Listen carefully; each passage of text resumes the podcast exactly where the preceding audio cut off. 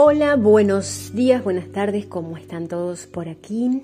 Mi avatar se llama Macarena Bechara y estoy jugando el juego de que te recuerdo, me recuerdo, nos recordamos de dónde venimos, qué somos. ¿Qué es lo que conecta a eso abstracto eso metafísico, eso espiritual, con lo físico. Lo que conecta es el alma. El alma vendría a ser como un cuerpo termo electromagnético gravitatorio. ¡Epa! ¡Qué título! Es una interfaz que permite que los pensamientos se conviertan en impulsos eléctricos. El alma es un archivo emocional que su objetivo es registrar, acumular la mayor cantidad de emociones. Cuando hemos estudiado lectura de campo y hemos visto que los números, vimos que el original se desdobla y vimos que el 4 es la identidad, esa identidad ilusoria que después se vuelve a desdoblar en lo que es el campo físico. 147.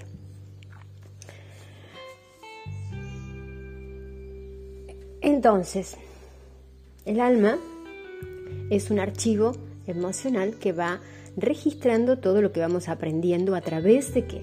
A través de las experiencias emocionales. Los pensamientos en este nivel no tienen sentido sin la emoción.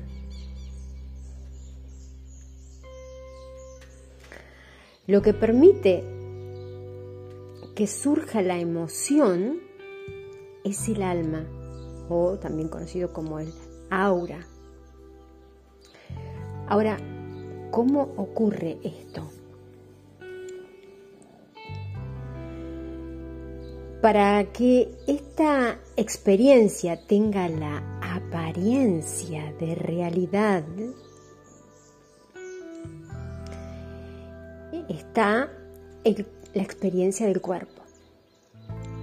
Y a través del cuerpo son donde los pensamientos eh, llegan.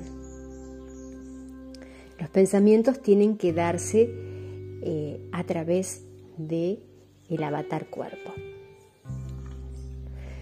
Ahora, ese pensamiento llega, viene, proviene de un plan, de un plan mayor, en el cual nosotros hemos elegido antes de desdoblarnos para vivir esta experiencia no puede venir de otro lugar.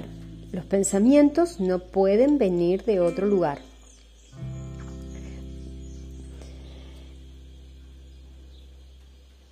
Ahora, ¿cómo llega el pensamiento al personaje? Este pensamiento que está en conexión con el plan mayor. Cómo atraviesa el pensamiento ese campo electromagnético para convertirse en un impulso eléctrico.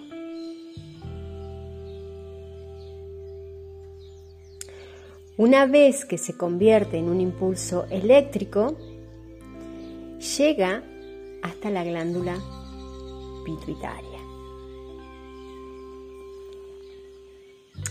que metafísicamente lo definiríamos como el guardián del umbral.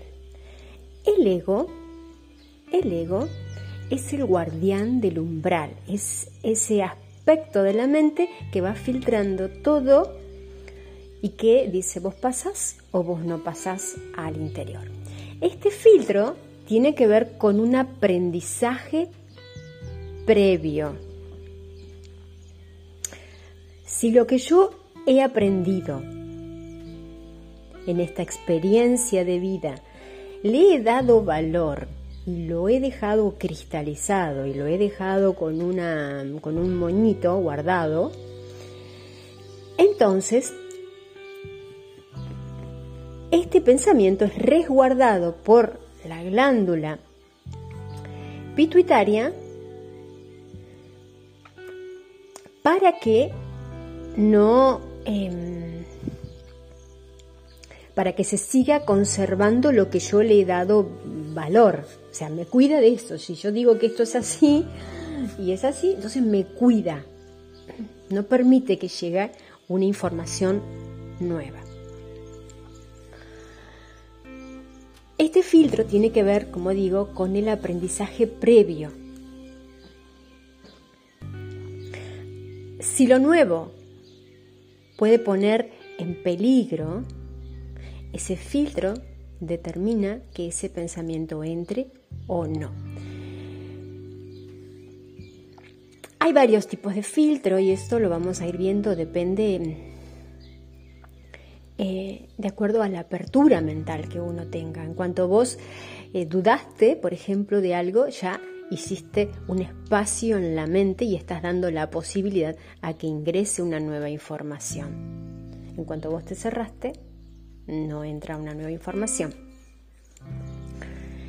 Y es acá donde a veces se producen los desmayos o los ACV o los dolores de cabeza o la, presión alta.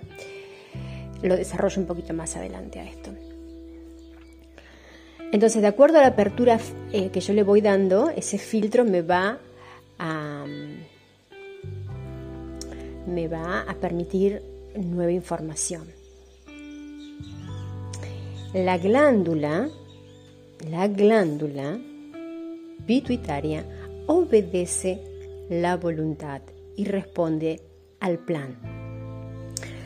Una vez que llega el pensamiento y la glándula le permite entrar, lo que hace es amplificarlo y derivarlo a un área del cerebro habilitada para ello.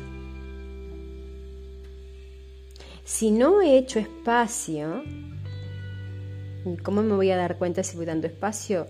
Si voy haciendo espacio también en mi casa, en los lugares. Como es adentro, es afuera. Si no he hecho espacio para este, lo nuevo, ese pensamiento va a ser rechazada.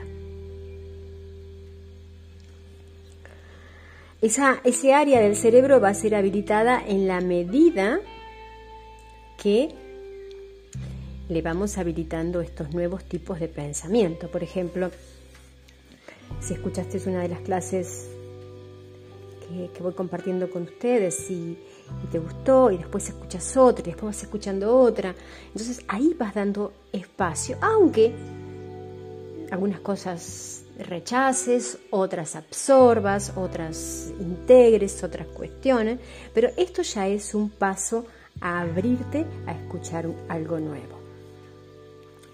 Ahora, que ya ha sido amplificada y dirigida a un área del cerebro eh, correspondiente, de ahí se dirige a la glándula pineal. La glándula pineal tiene la función de derivar ese pensamiento por el sistema nervioso central. Por ejemplo, cuando tenés un pensamiento y te da escalofrío, te conmueve, es porque es una información que ha excedido y acá es donde te puede ocasionar lo que te decía anteriormente, un desmayo o un colapso, porque hay mucha información que, mm, como para pasar de golpe y para que vos no te lesiones o para que vos no te lastimes, el desmayo vendría a ser un colapso de VIPS que el cerebro no puede procesar. Es un mecanismo de defensa para el humano eh, para que no haya causas mayores. Y cuando el, ACV es muy, un ACV, por ejemplo, en el caso de, de Cerati, cuando viene mucha, mucha, mucha, mucha, mucha, mucha, mucha, mucha información nueva y el campo no está en la misma frecuencia, eh, pueden producirse los ACV.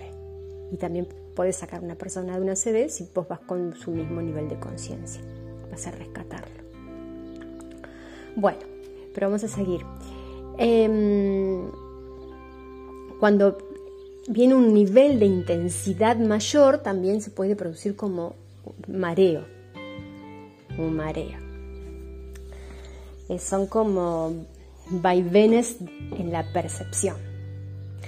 Una vez que esto sucede, la glándula piñal lo deriva al sistema nervioso central y se puede producir, no se puede producir, no se produce una reacción química.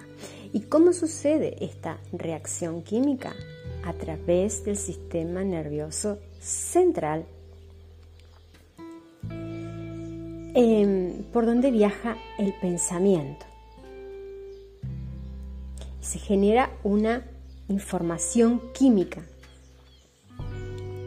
Para que se produzca esta chispa de pensamiento eléctrico, tiene que haber una reacción en las células. Hay como unos neurotransmisores que producen una explosión. El impulso eléctrico en contacto con esta sustancia que hay en las células produce una reacción. Y esta reacción siempre, siempre, siempre es química y es lo que nos da la emoción. Emoción y química es lo que em, viene desde un pensamiento. ¿sí? Esta reacción química produce una energía. Esta energía queda almacenada como forma de memoria emocional. Por ejemplo, cuando tenés una experiencia,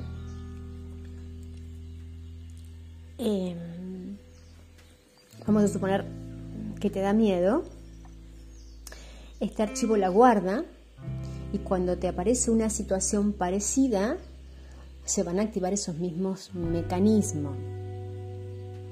Pero al principio te dio mucho miedo y luego esa reacción, esa sensación que te pareció que fue peligrosa, la mente, la mente, la mente original, el plan, la vuelve a gestionar para que tengas la experiencia, esa misma situación peligrosa y la química va cambiando. ¿Te ha pasado muchas veces, por ejemplo, no sé, empezás a, manejar y los primeros días vas como con miedo y la segunda eh, menos y así?